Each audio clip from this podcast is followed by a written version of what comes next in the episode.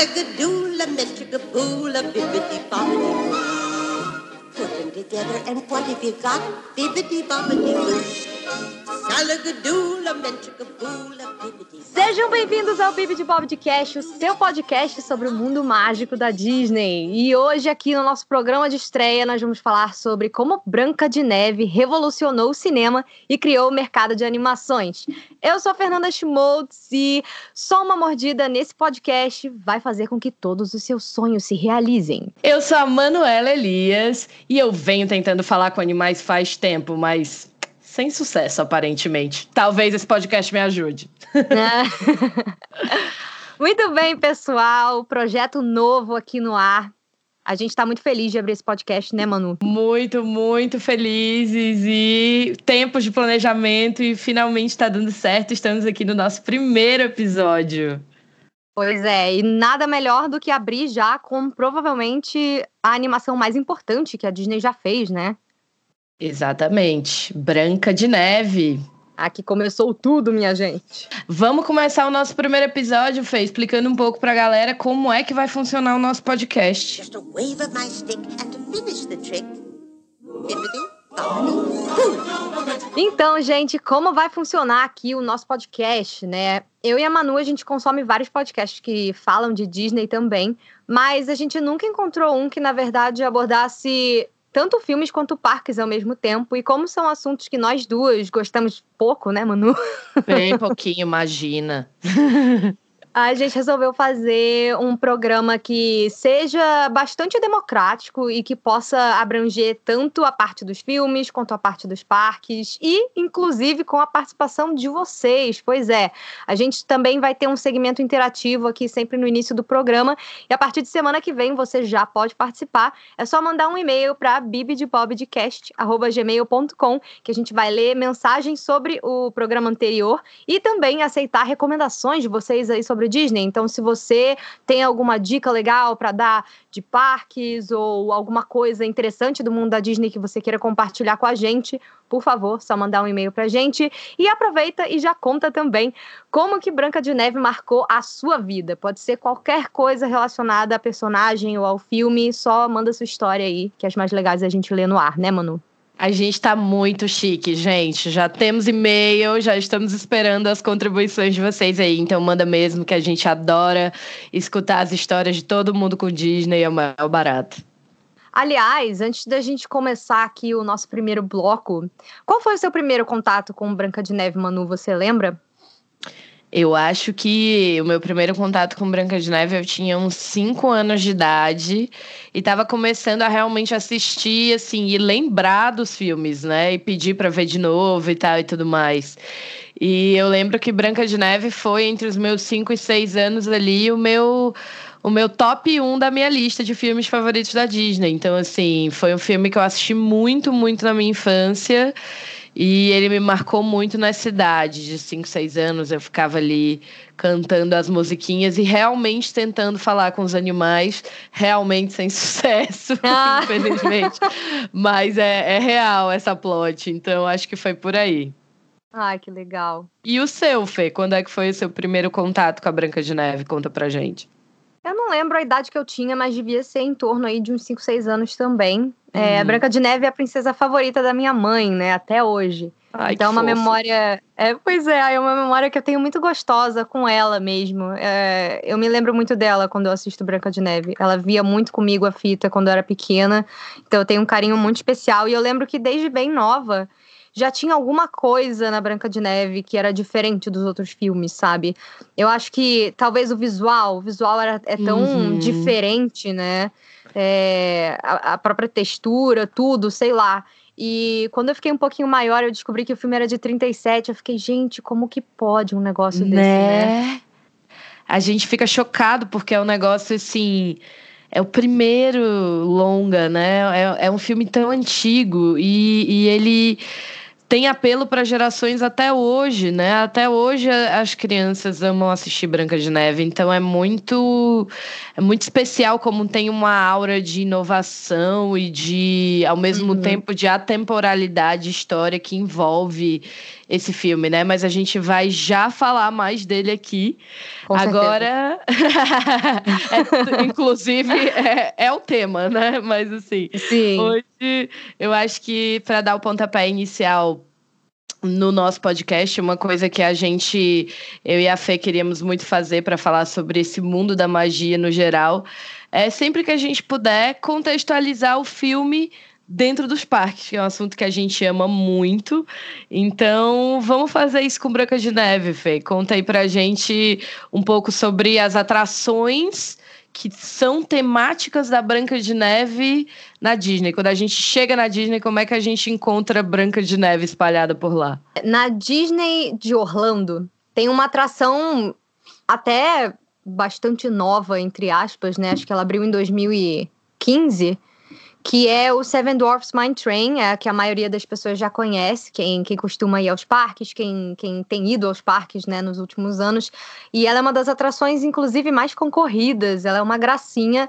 É, ela é uma, uma montanha russa, entre aspas, né? É um trenzinho de mina dos anões. Uhum. E você passeia por ele é, em alta velocidade e tem um momento em que você entra na, na mina, né? E você vê os anões e a sala lá dentro é muito incrível. Ai, é fofo demais, gente. É a coisa mais linda do mundo, meu Deus. Eu não sei você, mas eu nunca sei nem para onde eu olho, porque cada anão tá fazendo uma coisa tão diferente e todos eles são, os animatrônicos são tão legais, né? Que. Ah, eu adoro muita coisa naquela sala. Ah, e você quer cantar a música, as cores são incríveis, né? Os animatrônicos são sensacionais e parece que você tá mesmo ali dentro da mina dos anões e você fica cantando e batendo palma e olhando para um lado e para o outro, assim, desbaratinado mesmo, sem saber. Desbaratinado, de onde é que eu tirei essa palavra, né? Palavras, gírias, gírias idosas com Manuela Elias, mas assim. Sim, gente. Vai ter muita gíria idosa nesse programa programa, porque eu também adoro uma gíria antiga.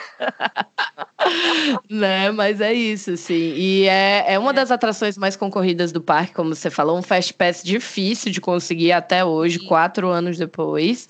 Então vale se programar para ir nela ou chegar bem cedinho no parque e fazer ela logo primeiro, né? Outra coisa legal de falar também é que são duas experiências, você ir nela de dia ou você ir nela de noite, né? Sim. Sim, Nossa. de noite a, a, a, o poder da iluminação da atração entra em ação ali e fica tudo muito uhum. mais mágico, assim. Mas o que eu acho muito legal nessa atração é que a temática dela é muito maneira, assim, é, a parte de fora também, né? Então, em volta uhum. da atração tem como se fosse uma. a, a floresta ali, né? Então tem uma Sim. iluminação que de noite fica linda, então quando o carrinho vai passando pela área externa, é muito legal e você vê tudo em volta da Fantasyland também. É... A nossa amiga Carol Amed do, do Expresso Orlando, inclusive. Uhum. Fala que acho que a hora favorita dela aí é quando tá rolando os fogos, né? Que dá pra ver um pedaço dos fogos também. Isso eu nunca tentei, queria muito. É maravilhoso, né? Essas tem umas montanhas russas que você vai na hora dos fogos que às vezes eu vejo vídeo no YouTube e eu fico, meu Deus, que perfeito. Mas essa atração ela tem um, um, uma coisa muito especial no final dela. Ela deixa aí um, um toquezinho pra gente lembrar mais ainda, né? O único momento da atração em que a gente realmente encontra a Snow, né? Ali na casa, a gente uhum. tem a uhum. oportunidade de ver a casa deles. E logo no finalzinho, quando seu carrinho tá passando, fique bem atento, porque Nossa. você pode ter um encontro muito, eu diria, especial, porém um pouco amedrontador, talvez. Ah, gente, eu adoro várias coisas nessa atração, assim, na, na temática mesmo. É, e que eu não faço ideia de como eles fazem, mas eu acho sensacional. Tipo, essa parte do final que, que você, o carrinho para, né, do lado da casa. Então, uhum. Então, dependendo de onde você tá no vagão, você vê coisas diferentes. Se você passa, Sim. se você para mais para frente, você vê a bruxa que é sensacional. Isso. E, e se você tá mais pro meio, mais para trás, você vê diferentes partes da janela e da casa dos anões. E, e eles estão naquela cena que, que eles estão cantando juntos, né? Com a Branca de Neve, dançando. Sim. Então é muito especial, assim. Você termina a atração com o coração quentinho. É, e ela é símbolo do renascimento da, da grande reformulação da Fantasyland, né? Então, assim, ela e o Be Our Guest são os principais símbolos dessa reforma que a Disney fez há, há um tempo atrás. E vale a pena conhecer. Para mim, essas, esses pequenos toques que eles deram ali na Fantasyland deixaram a Fantasyland, apesar da gente ter perdido o Toontown, podemos conversar sobre isso outro dia. É, deixou a Fantasyland muito mais, assim, family friendly, né? Ela deixou de ser muito só para criancinha e ela passou a despertar interesse em, em gente mais pré-adolescente, adolescente mais adulta, né? Então acho que vale muito a pena conhecer essa atração no Magic Kingdom lá em Orlando. Com certeza, e melhor ainda, né? Porque é o primeiro filme da Disney, é um filme muito importante. Uhum. Então, eu fiquei muito feliz quando eles anunciaram, assim. Falei, nossa, que bom, vão valorizar a Branca de Neve, fazer uma atração mais tecnológica para ela, né? Sim. E Até é uma porque... coisa muito atemporal, né? A Fantasyland costuma ter muitas atrações clássicas, né? Tem o Peter Pan também, isso, que isso pega bem é, você pega bem esse choque de gerações, né? Que todo mundo, bem ou mal, conhece os clássicos da Disney, né? Não importa a idade. É. Até porque, né, Fê, a outra atração que a gente tem da Snow White no parque adjacente que é na Califórnia e no uhum. parque de Paris, na né, Disneyland Paris, é uma atração que não tem nada de tecnológica. Quer dizer, ela já teve é muito de tecnológica, mas hoje ela é mais tida como uma atração clássica mesmo, que ela é uma uma ride no escuro, né? Uma dark uhum. ride. E é a Snow White Scary Adventures. Não, Snow é. White Scary Adventures. São muitos S. É. É um trava-língua. Mas pois é, ela é. A gente tá gastando inglês aqui. Sim. Mas ela é uma atração clássica dessas que você entra no carrinho e ele vai te levando pela história, né? Bem nos moldes que o Walt Disney idealizou, grandes atrações que ele idealizou são nessa estética para Disneyland mesmo e tal. E aí a gente vai caminhando pela história da Branca de Neve dentro desse carrinho, vai tomando susto com a bruxa, vai conhecendo os anões.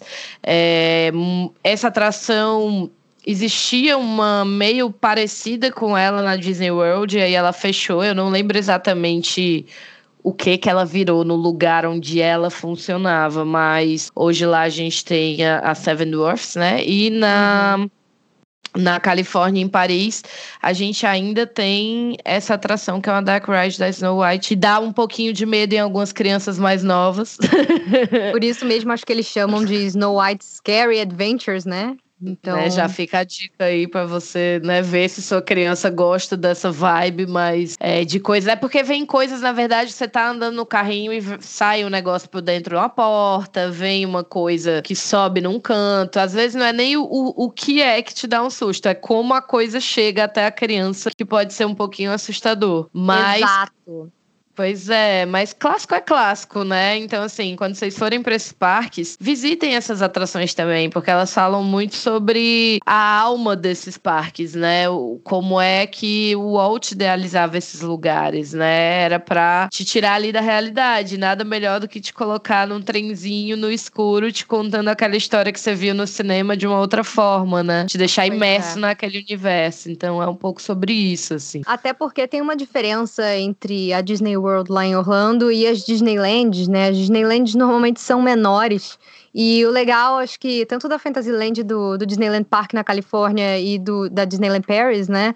É que as atrações realmente são menores. Uh, acho que eu não fui ainda na de Paris, mas eu já dei uma olhada assim pela internet. Mas na, na Califórnia, especialmente, ela é bem menor e tem muito mais dessas é. atrações nesse estilo, né? Umas dark rides mais antiguinhas. E realmente parece que você tá meio viajando no tempo, sabe? Eu consigo uhum sentir a energia do Walt nessas atrações. Eu acho que isso que é, faz delas tão interessantes. E até porque a gente não pode esquecer que Branca de Neve também tem algumas cenas bastante traumáticas, né? Que, que marcaram é, a, a infância de todo mundo que assistia filmes da Disney, né? E essa atração, a Snow White Scary Adventures, ela foca muito mais nisso, né? Você acaba vendo muito mais da bruxa em si do que da própria Branca de Neve. Você vê Exato. as cenas mais assustadoras. Essa atração é bem escura mesmo. Ela tem algumas cenas mais clarinhas, mas engraçado, a Branca de Neve não aparece tanto. A Grande Estrela, com certeza, é a rainha. Tem algumas salas muito boas. Eu adoro a sala da floresta, né? Pode se sentir naquela cena onde os troncos começam a aparecer jacarés e tal, e eles se Ai, mexem. Que incrível. É muito maneiro. E, claro, a cena onde a gente vê a, a Rainha Má se transformando, Formando, na bruxa. É. É muito incrível, porque ela tá de costas, é a rainha, e você tá vendo ela, tem um espelho na frente dela, né? Você tá vendo ela ali, e aí quando o carrinho vai chegando perto, ela vira e já é a bruxa, sabe? Então é um negócio muito marcante. Just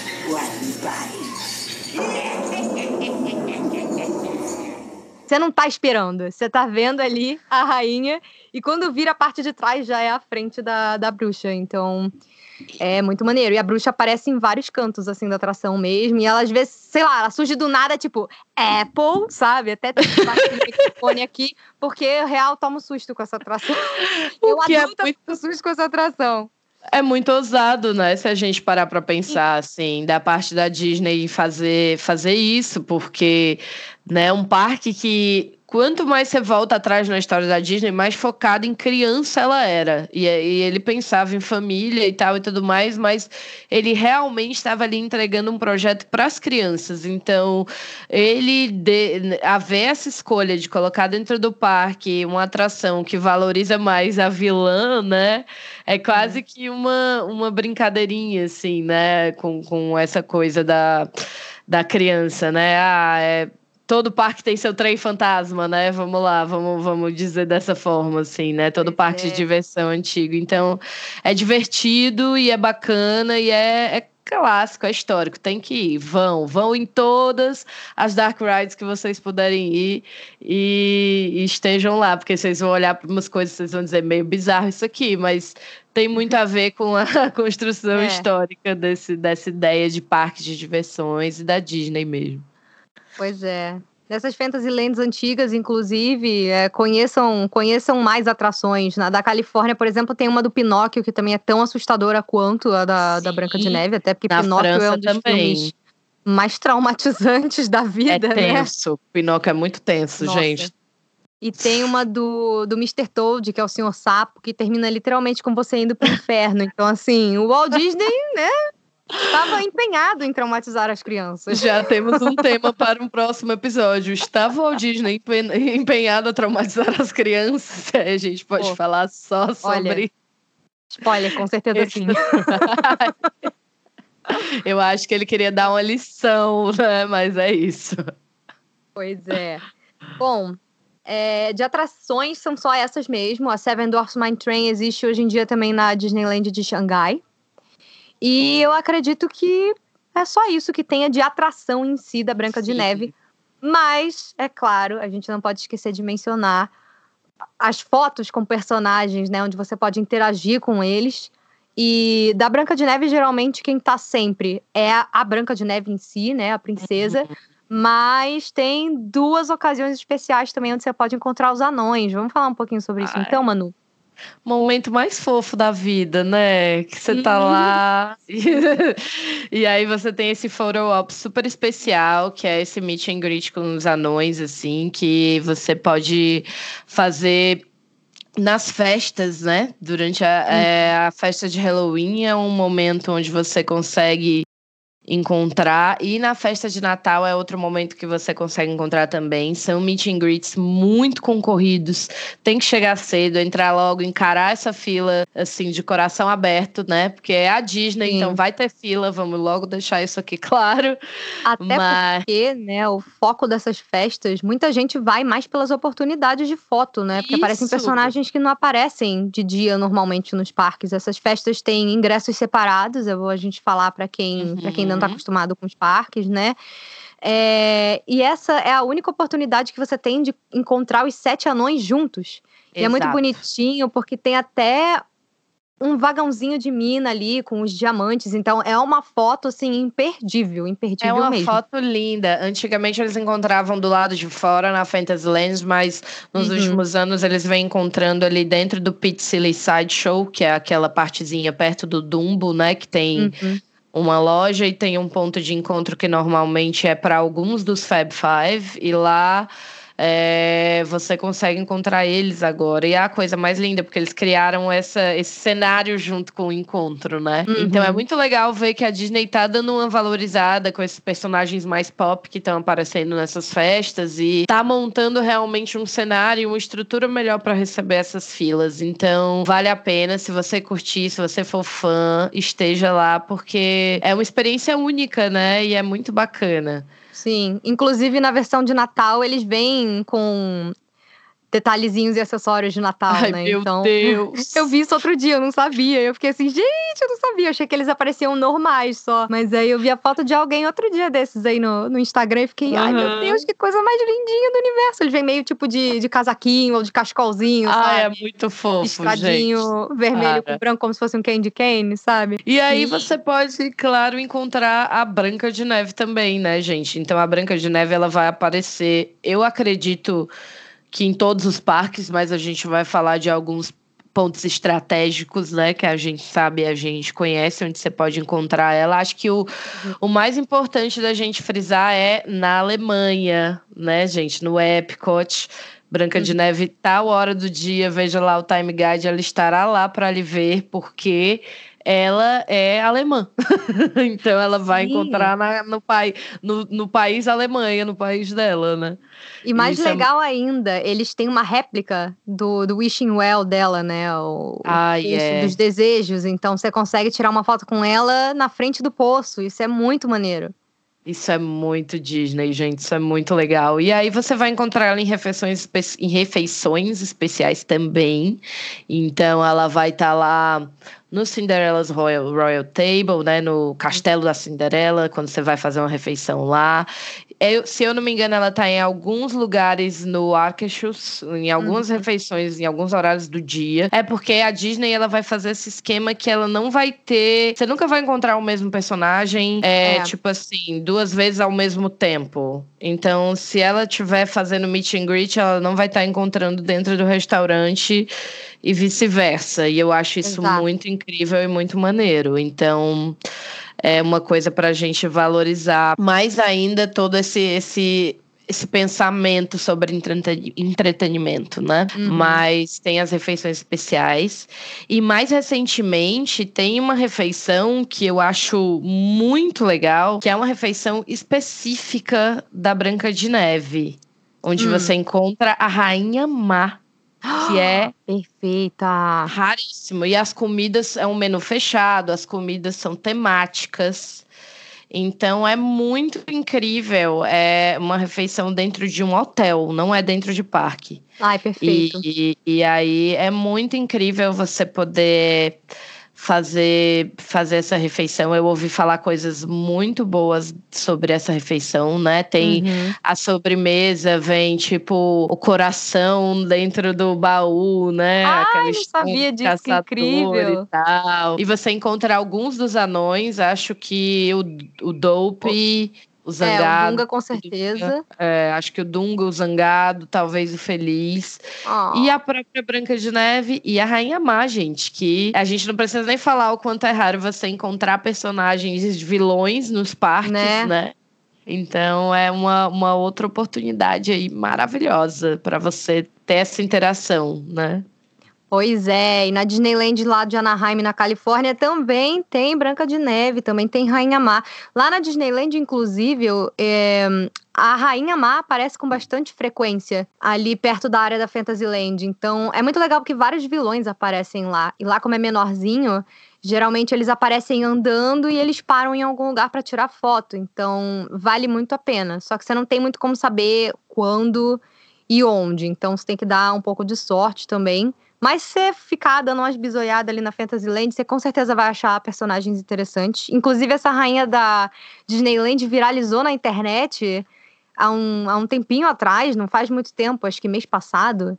Uma Uhum. rainha maravilhosa lá da Disneyland que, que ela atua muito bem, então ela realmente interage, ela pega o espelho da menina e fala: Não, Ai, eu vou usar, sabe? Tipo, perfeita, maravilhosa. Essa refeição que eu falei, exclusiva da Branca de Neve, temática da Branca de Neve, ela acontece no Artist Point, que fica no Wilderness Lodge, que é um dos hotéis do complexo Disney, né? E aí chama Storybook Dining. O Ai, nome desse pacote que você compra só para quem de repente está planejando e tá interessado, fica aí a dica. E esse é só da Branca de Neve ou depende do dia eles botam personagens de outros contos também? Por enquanto, ele é só Branca de Neve. Ai, perfeito! Então, gente, ó, quem for muito fã, tipo a gente aqui que adora Branca de Neve, né? Exato. Vale a pena dar uma olhada aí. Essas refeições nos hotéis, inclusive, são muito legais, porque geralmente não é tão apinhado quanto nos restaurantes dos Uhum. parques. E é uma oportunidade de você conhecer os resorts da Disney, que são lindos e vale muito a pena ir lá passear. Tem muita coisa legal. E a Branca de Neve também aparece na Disneyland. Isso aqui eu quero deixar uma dica que vocês, não sei, quem tá vindo aqui pelo meu canal ou me conhece de outros lugares já deve estar cansado de saber que eu sou a garota propaganda da Disneyland, assim. Viciada em Disneyland. Nossa, rato, nossa, te divulgo de graça, é isso, assim. Melhor parque, icônico, perfeito. E uma coisa que eu não tinha percebido da, da outra vez que eu fui em 2017, mas eu percebi esse ano, é que de manhã, se você chega na hora que o parque abre, quando você Uhum. passa a catraca, mas ainda tá ali na frente da, da estação de trem, antes de você entrar pra dentro do, do parque, pra sim, Street sim. e tal. Na Disneyland, as princesas ficam ali de manhã recebendo os visitantes. E são muitas princesas clássicas, assim. Eu sei que a Cinderela sempre tá com um vestido azul, ela é maravilhosa. A Ai, Branca gente, de eu passo. Neve e a Ariel com, com aquele vestido verde também, com certeza costumam estar todo dia lá. Aí eu não sei se, se elas revezam, se a Bela também aparece ali, mas é, é assim, é um negócio sensacional. Você chegar e já tem as princesas ali para tirar foto. E geralmente são filas pequenas, porque a maioria das pessoas já vai entrando direto e nem olha, sabe? É, tanto que eu fui em 2017 e eu não reparei. Eu chegava Tá cedinho, vendo? o parque abria, eu saía entrando, tipo, ai, tem que pegar o Fast Pass, tem que isso, tem que aquilo. Dessa última vez fui com mais calma e falei, gente, aqui a Branca Olha de isso Neve. aqui, né? Não, e olha essa história. Eu sempre fui muito afim de encontrar a Branca de Neve, mas eu sempre. Acontecia, tipo, Lady Murphy, eu nunca encontrava ela, sabe? Tipo, quando a Branca de Aham. Neve tava lá, tava do outro lado do parque. É, lá, lá em Orlando também não conseguia. E aí. é, peguei uma refeição com personagens na Disneyland uma vez, que era só com as princesas, vinham princesas sortidas, vieram várias e não tinha a Branca de Neve. Eu falei, gente, será que estou Ai. fadada nunca encontrar a Branca de Neve? Tristíssima. E aí, no- num dos primeiros dias que eu cheguei lá na Disneyland, fui entrar, tava ela ali. Pronto. Tive um chilique, basicamente. Tá até filmado, isso vai estar lá no meu canal em breve. Ai, fiquei tão feliz, gente. Branca de Neve é tão docinha, tão, tão, tão fofinha, tão doce. Foi muito Ela legal é- ela. Uhum. Ai, gente, que linda.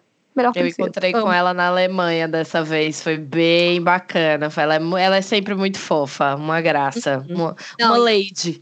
Ai, sim. Eu tô doida pra encontrar ela no, no poço também. Queria tirar uma foto cantando com ela no poço, gente. Vou zerar a vida quando eu conseguir fazer isso. Vamos fazer, meta Photo Goals, Disney Sim, Photo vamos. Goals. Quando formos juntas mesmo, a gente faz um, um podcast ao vivo lá.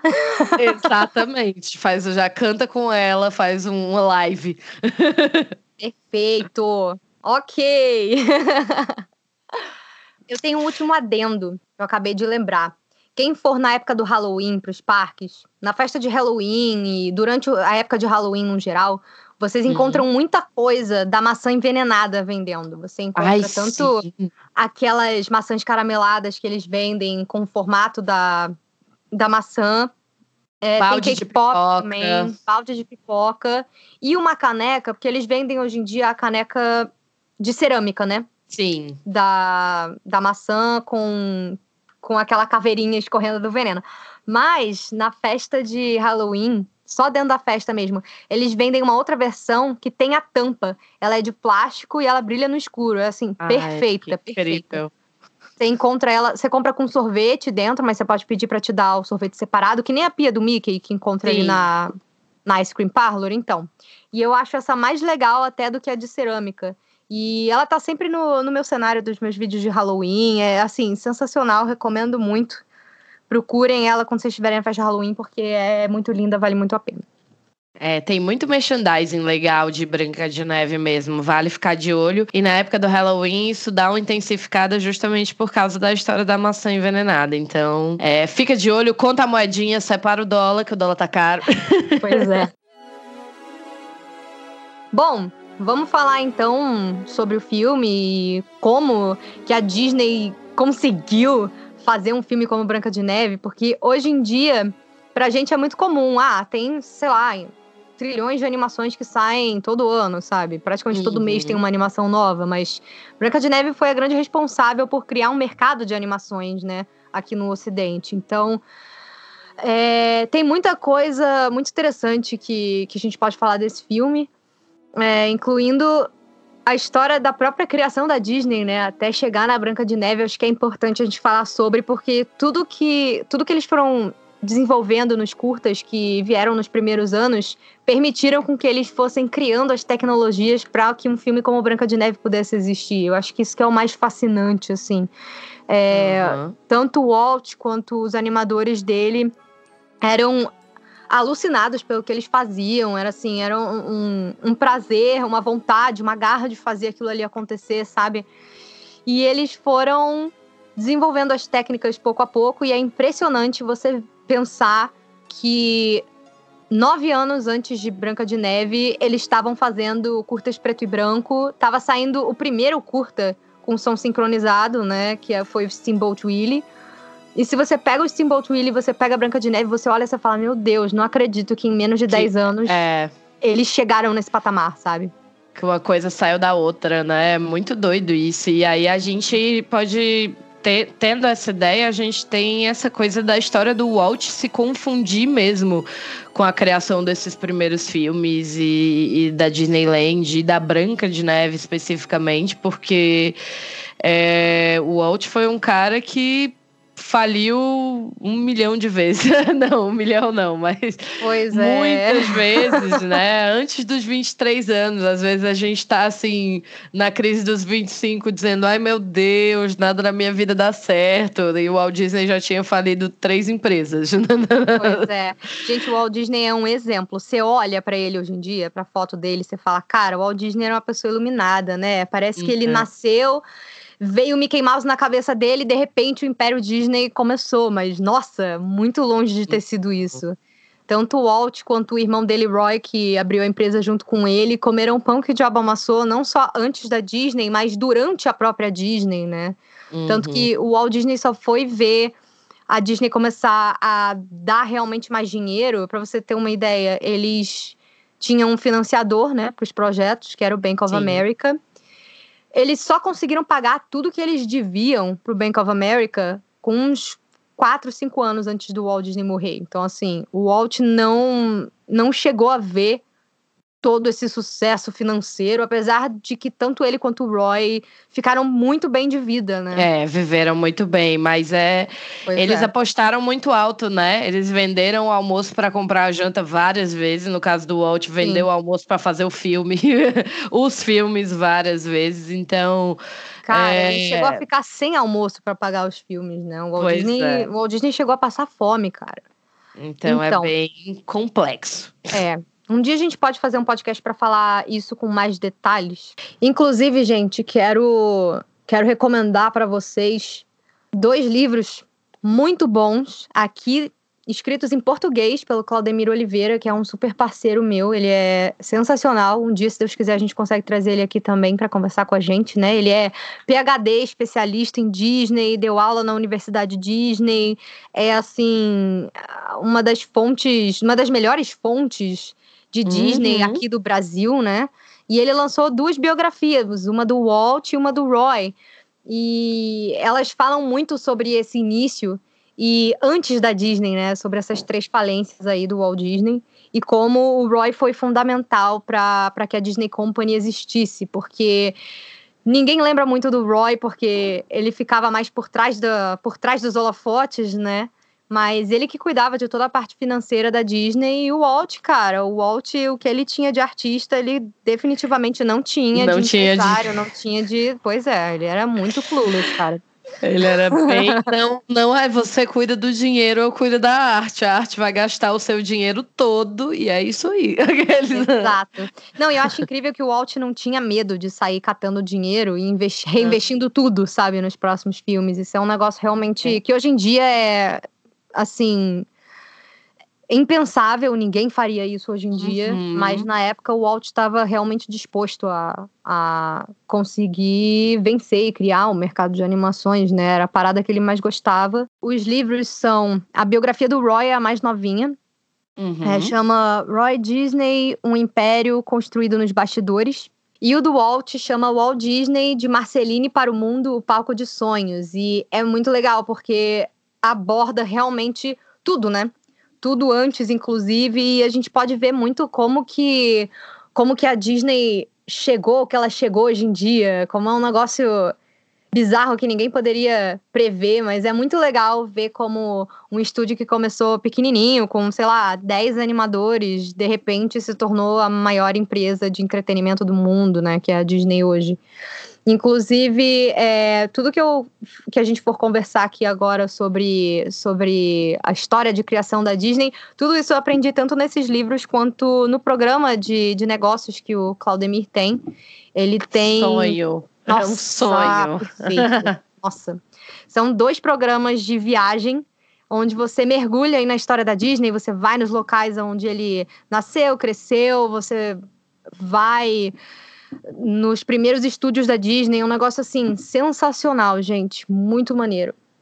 E eu tive o privilégio de poder fazer um desses programas esse ano, por isso, inclusive, que eu tava lá na Califórnia, né? E eu peguei bem a Uhum. parte da criação da Disney, que eu acho que é uma coisa interessante da gente falar aqui, porque ajuda a gente a entender como que a Branca de Neve aconteceu, né? É, ajuda a gente a entender o contexto, né? Porque as coisas não surgem do nada. Então, ah, você não inventa o mercado de animações do nada, né? Então, entender a criação, entender a trajetória do Roy e do Walt ajuda a gente a entender o contexto em que esses filmes surgiram, né? E acho que só faz também a gente admirar mais o trabalho deles, Sim. né? Porque eles tiravam leite de pedra mesmo, um negócio surreal. Bom, assim, é, sem entrar em tantos detalhes sobre o que veio antes, porque senão esse podcast vai ficar com cinco horas, não é mesmo? Basta dizer que o Walt tentou ter empresas de animação três vezes antes da Disney Company. E ele faliu as três vezes antes dos 23 anos. Ele tentou fazer isso em Kansas City, que era a cidade onde ele morava, no Missouri.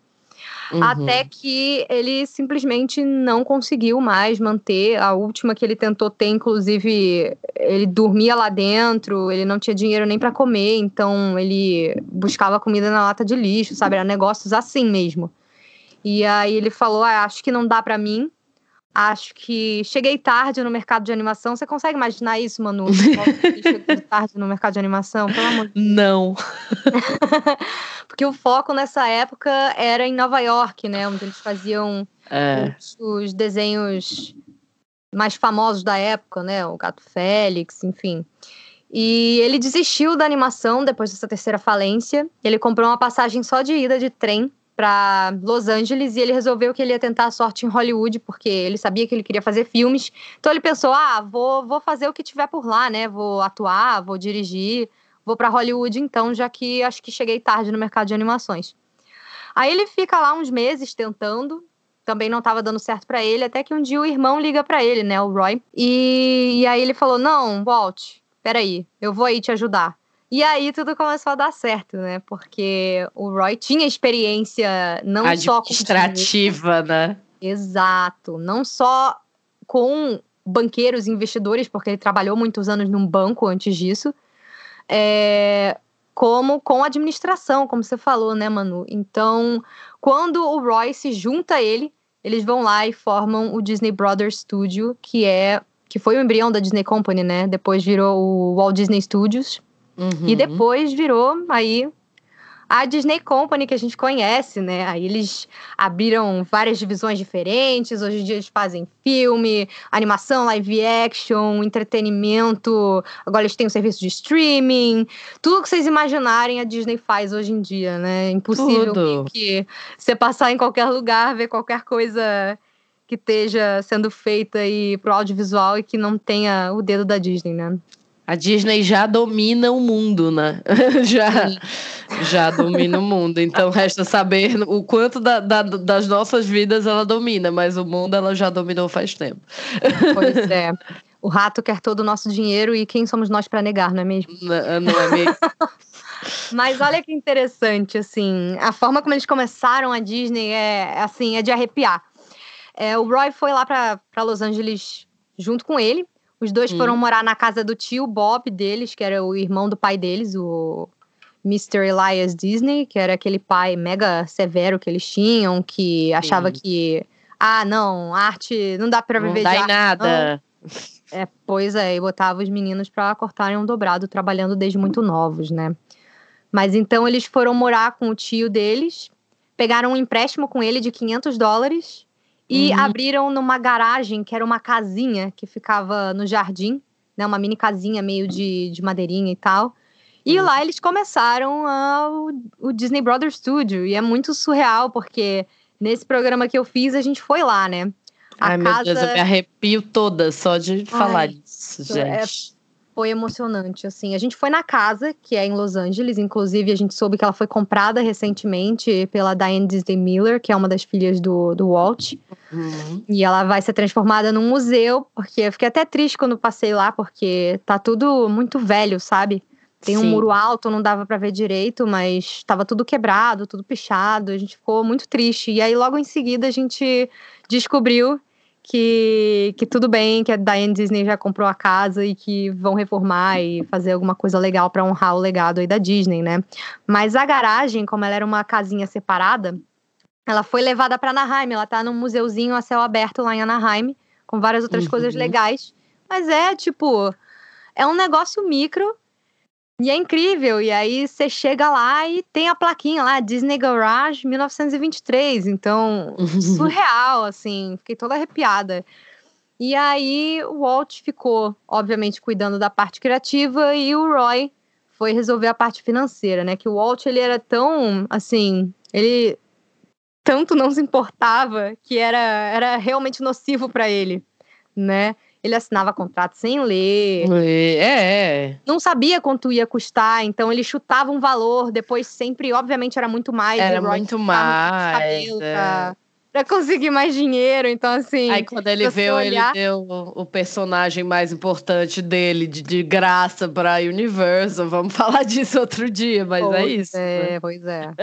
Falar mais aí da história do Walt e do Roy, a gente entra nesses detalhes, mas né, o, o Oswald, o Coelho Sortudo, que foi o personagem antes do Mickey Mouse, é, ele era já um, um sucesso, né?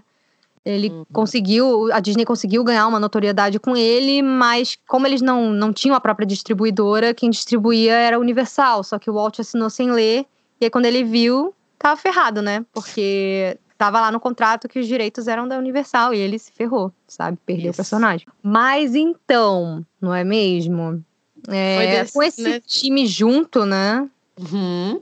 Walt no criativo, o Roy no financeiro, a Disney começou realmente a, a crescer. Bom, então, né, depois de todas essas reviravoltas aí, quando a gente alcançou alguma estabilidade no início de fato da Walt Disney Company, né, que não era Walt Disney Company ainda, mas era o embrião Sim. da Walt Disney Company, a gente vai partir para falar um pouco da arte em si, da coisa que futuramente vai trazer pra gente a Branca de Neve como a gente conhece e tantos outros sucessos da Disney, que são os curtas da Disney. É muito importante a gente falar que na época das animações, tudo começou com os curtas pra cinema, né? Não existia longa-metragem em animação nos anos 20, não existia longa-metragem em animação naquela época.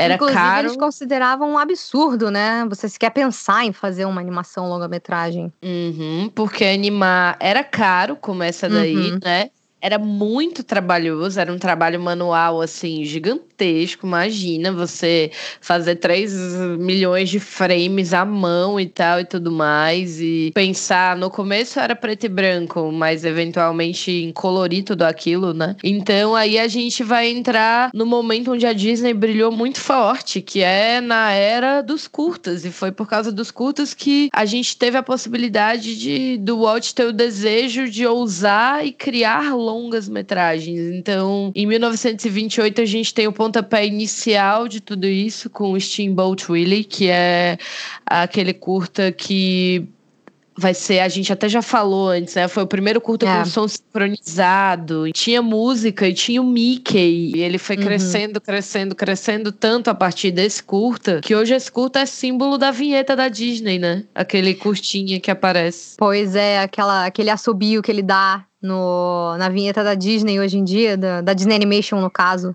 É, é daí, é do Steamboat Willie. Inclusive, é muito interessante olhar, assim, porque eles não tinham voz ainda. Então, uhum. tanto o Steamboat Willie até boa parte das Silly Symphonies, tudo foi desenvolvendo muito rápido. Então, no início você começava meio que só com, ah, barulhinhos. Tanto que o próprio Steamboat Willie, se você for olhar, ele é mais uma, uma brincadeira, né? O Mickey e a Minnie, depois uhum. que entra no barco tocando instrumentos, fazendo música, e eles usam tudo que tá em volta para tocar, inclusive os animais. O Mickey, o Mickey não está nem aí. Sim. Entendeu? Esse era o Mickey Evil. Ele explorava animaizinhos para, para fazer música. E esse Silly Symphonies tem muito disso, né? Sim. É meio estranho de reassistir. E é bem prosaico, é isso que você tá falando, assim. Era essa ideia de ser divertido e ser uma coisa meio, entre aspas, arte barata, porque ele pegava uma uhum. ideia muito simples e ele tinha que deixar ela grande, né, na tela. Então, tipo, os corpinhos se mexem muito, é tudo muito grande o movimento, justamente para compensar essa falta de fala e de cor. Então você vai ter aí essa dinâmica muito forte desses curtas de animação, né? Tudo muito muito dinâmico e esses personagens ainda estão ganhando contorno de personalidade, como a gente falou do próprio Mickey, que no começo uhum. ele era bem safadinho. Ah. então assim, isso é. tudo vai vai acontecendo com, com o tempo, né? E as Silly Symphonies, elas foram esse lugar, né, de, de testar coisa nova, né? De animar personagem. Se não e aí Silly Symphony, a gente não teria longa-metragens da Disney. Isso. Surreal, assim. E você vê a diferença do primeiro, que foi o Skeleton Dance, pro, acho que pro último, que é o The Old Mill, que saiu em 1937, logo antes da Branca de Neve, se eu não me engano, ou um pouquinho depois, eu agora hum. não lembro. Mas saiu próximo de Branca de Neve é, se você pega e contrasta um com o outro, você fala, não, não é possível. Teve pelo menos 20 anos aqui, não é possível que 9 anos chegamos aqui, sabe? Na verdade, o é. Skeleton Dance é de 29, então, é. caramba, são 8 anos de diferença. É surreal. É, e aí as coisas vão ganhando contorno, né? No Skeleton Dance a música vai guiando tudo. E aí já pouco tempo depois, em 31, não, acho que é 32, alguma coisa assim, você vai ter o Flowers and Trees, que foi o primeiro curta colorido, né? É, e aí é. tem o start do Technicolor, então isso já mudou completamente a perspectiva da animação no cinema. E os personagens foram aparecendo, depois disso vem chegando Pluto, né? Pois é, pois é. Em 34 teve um curta chamado Playful Pluto, que seria o Pluto brin brincalhão, né? Uhum. Porque na época os curtinhas eles eram, eles eram muito baseados em gags, né? Nessas piadinhas que eram coisas uhum. muito físicas, porque não tinham falas ainda, né? Sim. Os animadores da Disney, inclusive, ganhavam ganhavam bônus, assim. Quem viesse com uma gag legal que fosse usada no curta ganhava uma bonificação. Era um negócio muito maneiro, sabe? E nesse Playful Pluto você já vê que eles estão começando a conseguir dar um pouco mais de personalidade pro, pros personagens, né? Se você for reassistir esse curta, gente, ele é uma graça. Sim. É a primeira vez que a Disney focou nisso, você consegue ver o Pluto raciocinando o que ele vai fazer mesmo. É um curta super fofinho que o Pluto entra em casa e tal e quebra meio que a tela da porta. E do nada entra um monte de abelhas em casa. E aí o Mickey coloca um monte daqueles papéis colantes para prender as abelhas. Só que o Pluto uhum. começa a se enroscar nelas. E aí ele tem que começar a pensar o que, que ele vai fazer para se soltar. Porque é aquilo, né? Ele prende uma pata, aí ele bota a outra para soltar, e aí a e outra prende pata prende. a outra. Então... É, é muito incrível, né? Como aí a, a, gente vê a Disney começando a trabalhar a subjetividade, né? Desses personagens, uhum. enriquecendo essas plots, até chegar, né? Lá em 34 você vai ter a primeira tentativa deles de, de animar pessoas, né? Que é no Goddess of Spring que eu uhum. indico você ver se você tiver coragem. Nossa, eu revi recentemente, fiquei tipo, gente, não é possível. E é impressionante, porque foi só três anos antes da Branca de Neve é sair. Isso! Branca de Neve já estava em produção, ficou quatro anos em produção, mas o God of Spring ele foi feito basicamente para eles explorarem mais movimentação humana, né? Você vê que eles já tinham uma certa fixação desde o início das Silly Symphonies, né? No próprio Skeleton Dance, Sim. em mexer o, o corpo né, humano de, de formas mais realistas, tanto que ali é um super estudo sobre o esqueleto, né? É, e a gente tá esqueletos falando... dançando, se mexendo de formas diferentes, então eles estavam, acho que desde o início, com essa vontade de animar pessoas também, né? É, e a gente tá falando de uma época onde quase não se animava gente, né, gente? Não, então, gente, é. né, gente? Mas é, gente. Uhum. Estúdio nenhum animava corpo humano nesse momento da criação das animações, então é tudo muito inovador, assim. É, e aí a gente. Até porque ninguém levava a sério isso. Ninguém levava animação a sério. Então, assim, a gente vai chegando mais perto e mais perto deles conseguirem iniciar a criação da Branca de Neve, né? Que aí uhum. a gente tem Music Land, que é de 35. Uhum. E aí você já vê essa coisa da, da referência, né? Do conto de fadas, né? Assim, da uhum. Europa e tal. E a coisa começa a se desenhar, né? É, pois é. é. O Walt gostava muito do trabalho do Albert Herter, que era um pintor, um artista, um desenhista. É, e ele começou a pegar nesse, nesse Musicland as referências para o visual da Branca de Neve, né? Que foi muito baseado nesses livros de histórias de contos de fadas da Europa. Uhum. Você vai olhar, a Branca de Neve tem um visual muito diferente, né, da maioria das coisas da Disney. Eu não é, é, é aquilo, a gente vê criança e a gente fica, nossa, isso é tão interessante, é tão diferente. Por quê? Você não sabe, assim, aí você cresce, você vai olhar e fala, é, realmente. O, os cenários, o design dos personagens é muito diferente. A própria Branca de Neve tem muito essa cara de anos 20, né? Uma coisa meio Betty nossa, linda. E ele também gostava muito do trabalho do Gustav Tengrin, que criou muito, muito do visual e o design de produção de Branca de Neve, né? Então, foram artistas que participaram da criação do filme, mas não necessariamente animaram coisas para eles, né? Se você for olhar, o próprio Albert Hutter, ele já era um pouco mais velho quando ele entrou na Disney, o Walt adorava o trabalho dele. Só que ele não era muito bom em trabalho de equipe e ele também não era um bom animador, mas ele era um excelente artista. Então ele foi contratado olha como é que era o Walt, cara. Ele foi contratado para fazer desenhos. Tipo, uhum. ele, ele, viu que os esquetes dele eram muito bons, né? Os rascunhos rápidos que ele fazia.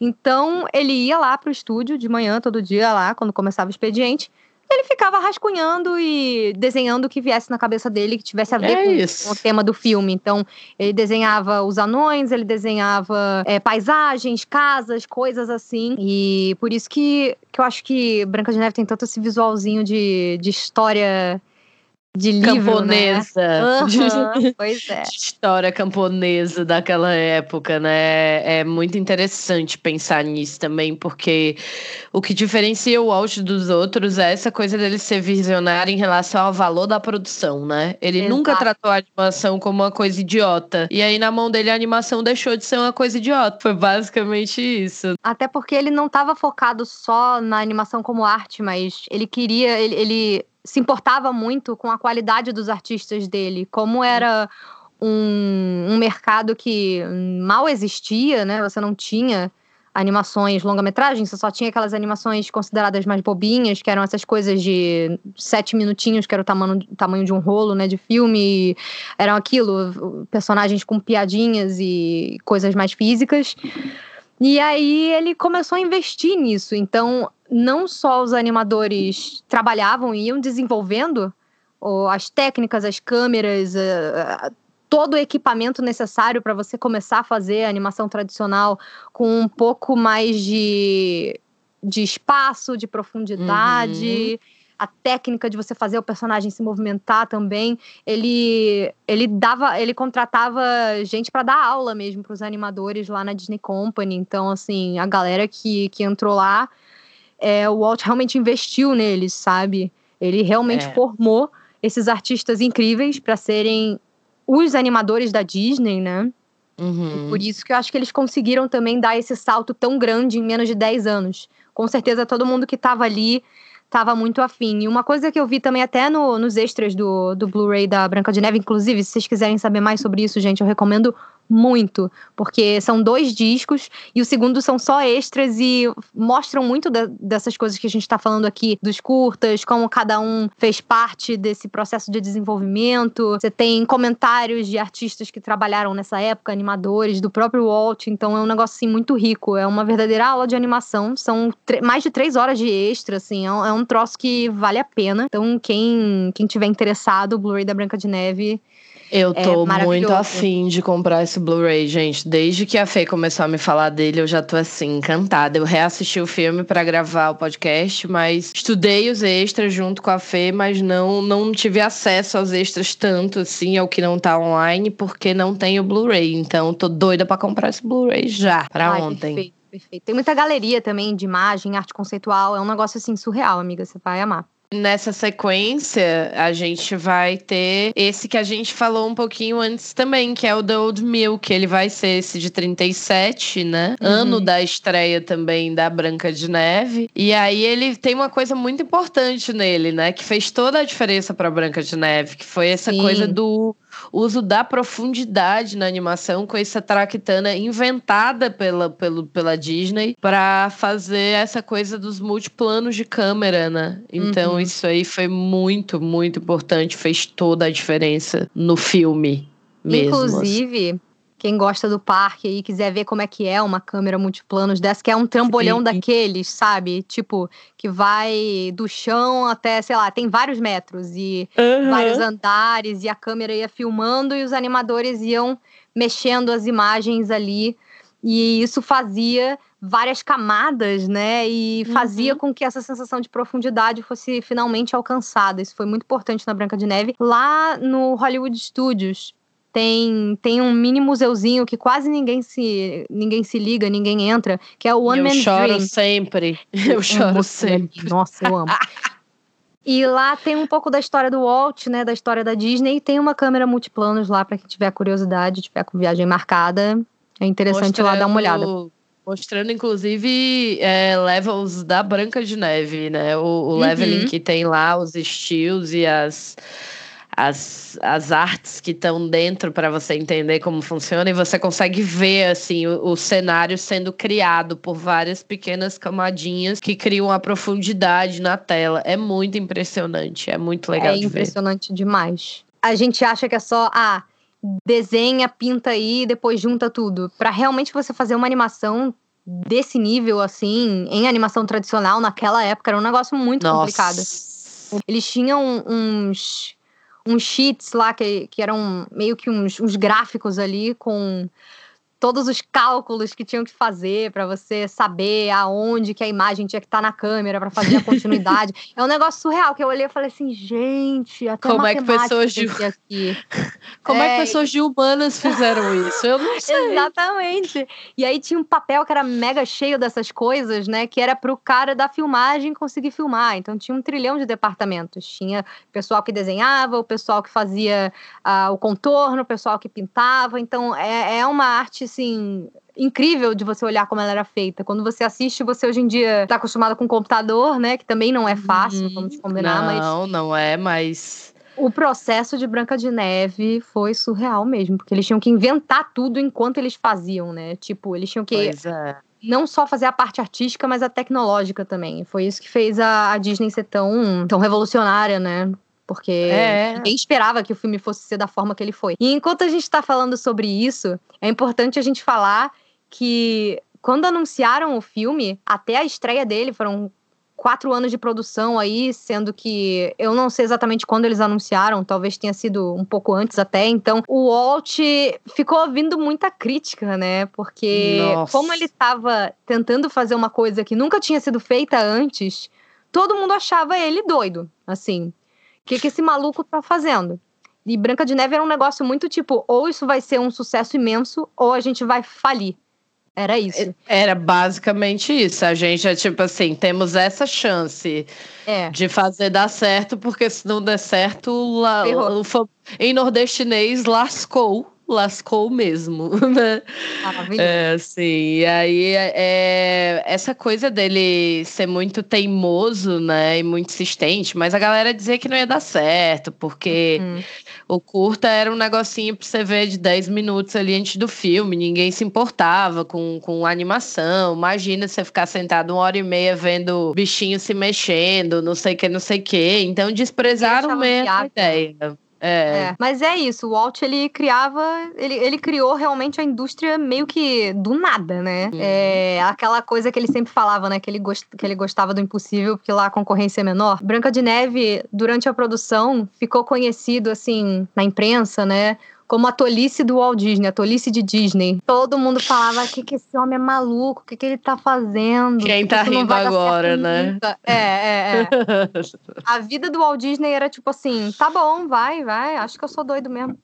Aí quando Né? acontecia lá, ele lançava os negócios, as pessoas ficavam, meu Deus, ele é, pois é, olha aí, né? Você devia ter me escutado. Mas é porque eu acho que, assim, ele era um cara muito ligado nessa coisa do poder de contar histórias, né? Então, como as histórias mudam vidas. E aí ele usava animação como um meio para isso, mas ele tinha essa consciência muito grande, não era uma coisinha bobinha para criança ver, né? Desde só para criança ver assim, passar de um tempo. Ele queria contar uma história que tivesse, batesse o coração, fizesse o coração bater mais forte ali. Então eu acho que negócio, né, de, de você ter uma visão das coisas que é, é é sua mesmo e você arranjar gente pra bancar teu sonho, assim. Essa, essa é muito a história do Disney. E aí quando ele vem com essa dinâmica pra fazer e diz que ele vai fazer um longa e que ele vai fazer em Technicolor e que ele vai tacar música e que ele vai Uhum. botar atriz pra dublar o negócio, não sei o que, não sei o que. Aí a galera pirou mesmo e ficou, meu Deus, o que que tá acontecendo, né? Mas Isso não vai dar certo nunca,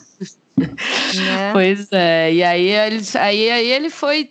Quanto mais as pessoas falavam, mais ele ia trabalhando, né? É, não, é impressionante como ele era o visionário por trás disso. Nos extras, inclusive, um dos funcionários deu uma entrevista, né, por áudio, que eles colocaram lá, que, que ele falava exatamente isso. Ele falou, ah, na época de Branca de Neve a gente tinha uns 300 funcionários na Disney. Nossa, imagina. E assim, e ele falou, nossa, se você tirar o Walt, pode deixar os outros 299 aqui que a gente não faria Branca de Neve. É você ter aquela coragem, assim, de. É. Vai que vai, vai na minha que vai, cola comigo que é sucesso, né? Então, Não, e, e você ter alguém que realmente sabe gerenciar esse projeto desde o momento que ele tá na cabeça ainda até o momento que ele tá sendo lançado ali. E é impressionante, ele falou que o Walt, ele quando tinha uma ideia, já ele já tinha a ideia basicamente pronta. Ele não tinha os detalhes, mas ele falava, olha, é isso aqui, nós vamos desse ponto para esse ponto. Agora vamos nos juntar aqui e vamos ver como a gente chega lá, mas a gente vai chegar lá, sabe? Isso é uma coisa muito rara, sabe? Normalmente as pessoas não têm as ideias formadas desse jeito, então É, o cara era lógico. realmente um visionário. Eu, eu sou completamente apaixonada assim pelo, pelo trabalho dele, pelo legado dele, é um troço surreal mesmo. E aí, além de tudo, o pessoal da imprensa achava que não ia funcionar um longa animado dessa forma. Primeiro porque eles estavam acostumados com os curtas, que eram só formados com essas piadinhas Uhum. de um em um minuto, que realmente rolava. Ele falou, ah, como é que a audiência vai aguentar uma hora e meia de piadas, sabe? Acho que ninguém pensou que ele poderia realmente fazer uma história é, com investimento emocional, com partes É isso. Com partes tristes. é, assustadoras. É, um Ninguém negócio que tem um. imaginava que você pudesse sentir por um personagem desenhado, né? Isso, é um negócio que tem uma curva, né? E, e as pessoas estavam acostumadas com um negócio não monótono no sentido de ser chato, mas de, de uhum. ter um tom né? só. É, é, elas achavam, ué, desenho é isso, é gag. Mas quando era não isso. Foi, é, exato, mas aí não foi. E quando não foi, todo mundo ficou. Ai, meu Deus, que grande loucura. Tô chorando aqui com a moça que morreu e não morreu. E ela é desenhada, tipo, é E isso. ela é desenhada, é isso, né? E eu fico pensando assim, imagina o dia que, que a notícias, as exibições começaram a rolar e as notícias começaram a sair que tava dando certo. A cara dele, assim, tipo eu avisei que, que ia rolar e né? ninguém, ninguém me ouviu, mas ainda bem que eu fiz, né? Porque Nossa, foi sim. exatamente o que ele disse que ia ser. E outra coisa também que acharam que, que não ia funcionar de forma nenhuma é porque ele anunciou que o filme não só ia ser em cor, mas ele ia ser em Technicolor, né? E o sim. Technicolor, geralmente você pensa, ah, sei lá, o Mágico de Oz, sabe? Você já pensa Isso. naquele amarelo da estrada de tijolos, o vermelho no sapatinho da Dorothy e tal. E o pessoal, muitas pessoas, como você não tinha isso, né? Achavam que faria mal pra vista das pessoas, que ia ser insuportável. Eu amo essa thread. É, Perfeito, né? Que, que as pessoas vão ficar cegas. Ninguém tinha como saber, né? Mas é, é legal porque aí o, a equipe da Disney tomou muito cuidado na hora da escolha de paletas, tanto que se a gente for olhar, toda ela é muito mais parece pintura mesmo, né? É Tem um filme claro. Pastéis, é. E muitos tons terrosos, assim, você vê cores muito neutras nos cenários. Até nas próprias roupas dos personagens, assim, Sim, se você o for olhar. Vermelho não é vermelho, o amarelo é. é. um amarelo, não é gema de ovo, é um amarelo Exato. pastelzinho. Uhum. Então, total, rolou. E, é, e só o fato deles terem essa preocupação já é, assim, chocante para mim. Mas uhum. é aí que vem a excelência, né? A preocupação é. tá nos detalhes. E deu certo, né? Na noite de estreia, todo mundo teve que dizer: olha, parabéns, você meteu o louco, mas foi ótimo. Pô, olha só, se, se, se eu fosse jornalista naquela época, tá aí, uma boa manchete. O Walt Disney meteu o louco. revolucionou a indústria do cinema. Foi basicamente isso mesmo. É, foi isso, né? E aí fez história. É, é um dos filmes mais importantes da história na época e hoje em dia também é um dos filmes mais importantes para animação, é, se não o mais importante, né? E aí ele começou a gente, e aí ele começou a estabelecer a linguagem Disney. Dentro uhum. desse mercado que ele mesmo estava inventando, unindo todas essas pecinhas que a gente falou, assim. Sabe o que, então, que é mais então, surreal? Hum. Se você for olhar no próprio Branca de Neve, todo o storytelling da Disney já estava lá, todo o formato já estava lá. Não é, é muito surreal, né? É, é, doido demais. A música, o ritmo. Assim, é lógico que hoje tu vai ver uma Moana maravilhosa, linda. Tu vai ver uma Branca Ai. de Neve, tu vai ficar talvez eu durma, né? Mas é porque assim, o mundo mudou, a, a, o nosso estímulo audiovisual mudou e hoje as histórias são contadas num outro ritmo, num outro tempo, mas o que a Disney foi até o Walt morrer, assim, até é, a gente entrar num período muito complicado, que falaremos mais para frente um outro dia, foi o que Branca de Neve é assim, mas com sucessos igualmente estrondosos. Então, quando você entra numa Cinderela, numa Bela Adormecida, né, ele tá contando a mesma história com a preocupação de detalhes, com a riqueza de elementos e, e a cor e o ritmo e a música e as uhum. atrizes e tal. E tudo já estava ali no, no, no, primeiro filme que ele fez. E é Sim. outra história, mas é contada com os mesmos maneirismos que fazem ela ser muito incrível. Então é, é isso que eu acho que é talento também. É. Assim. A Disney foi refinando a fórmula dela, né? Uhum. Mas é impressionante. O, o Walt meio que criou um mercado de fantasia, de você criar uma história que não necessariamente é realista, uhum. mas que ela seja convincente o suficiente para você acreditar que ela é possível. É um negócio muito doido você pensar Não, nisso. e sabe? a criança de hoje, ela vê a, a, a Moana, ela vê o Frozen, mas ela não deixa de ver a Bela Adormecida, ela não deixa de ver a Cinderela, ela não Uhum. deixa de saber quem é a Branca de Neve. E isso é legado, né? Você sabe onde tudo começou e aquilo vai te conquistando, assim, né? Devagarzinho. Eu lembro que quando eu era um pouquinho mais velha, a renascença da Disney, claro, Uhum. fez total parte das nossas vidas, né? Mas eu não deixei de assistir a Branca de Neve, a Bela Adormecida ou a Cinderela. E isso já era assustador nos anos 90, se você pensar que a gente estava vendo um filme de 1937 achando maneirão, né? Querendo Exato. conhecer, se vestir dessa princesa e tal. E hoje isso acontece com a galera vendo o filme de agora e a renascença para eles já é muito antiga. Uhum. E a criança de 5 anos hoje que vê um filme de 1937, e aquilo prende a atenção dela com esse overload de, de, de estímulo visual que a gente tem hoje com a internet, com tablet, o caramba. Meu, é, é mágico mesmo o negócio, assim. Você para pra pensar e você fala, gente, jamais que eu conseguiria fazer algo tipo o Walt fez, sabe? Criar um negócio do, do nada e desenvolvendo as tecnologias e conseguir investindo não só na técnica, mas no storytelling, nos funcionários, sabe? O Walt foi um verdadeiro maestro, né? E sempre com o Roy atrás, bancando as ideias megalomaníacas que ele tinha, né? Né? A gente Porque já quem é que um consegue o dinheiro, né? É isso. Nossa. Inclusive, se você olhar fotos dos dois, já na época que a Disney já tava fazendo longa-metragem, você olha o Walt lindíssimo ali, entendeu? Com Sim, sorrisão, sorridente, belo. cabelo lá bonito. Você olha o Roy, mal tem cabelo na cabeça do homem, coitado. O Walt Disney fez ele arrancar todos os cabelos, gente. Todos os cabelos. Acabado com o irmão gastando milhas de dinheiro, bichinho, destruído pra pagar os boletos, mas, mas valeu Não. a pena. E tipo assim, o Walt era intransigente com ele. Tipo, ele chegava e falava: Ah, o banco quer isso. Ele falava, dane-se. Ele Eu não detestava. quero. É hilário isso. Tipo, ele detestava investidores, banqueiros. Ele falava: essa gente não entende o que eu tô fazendo aqui.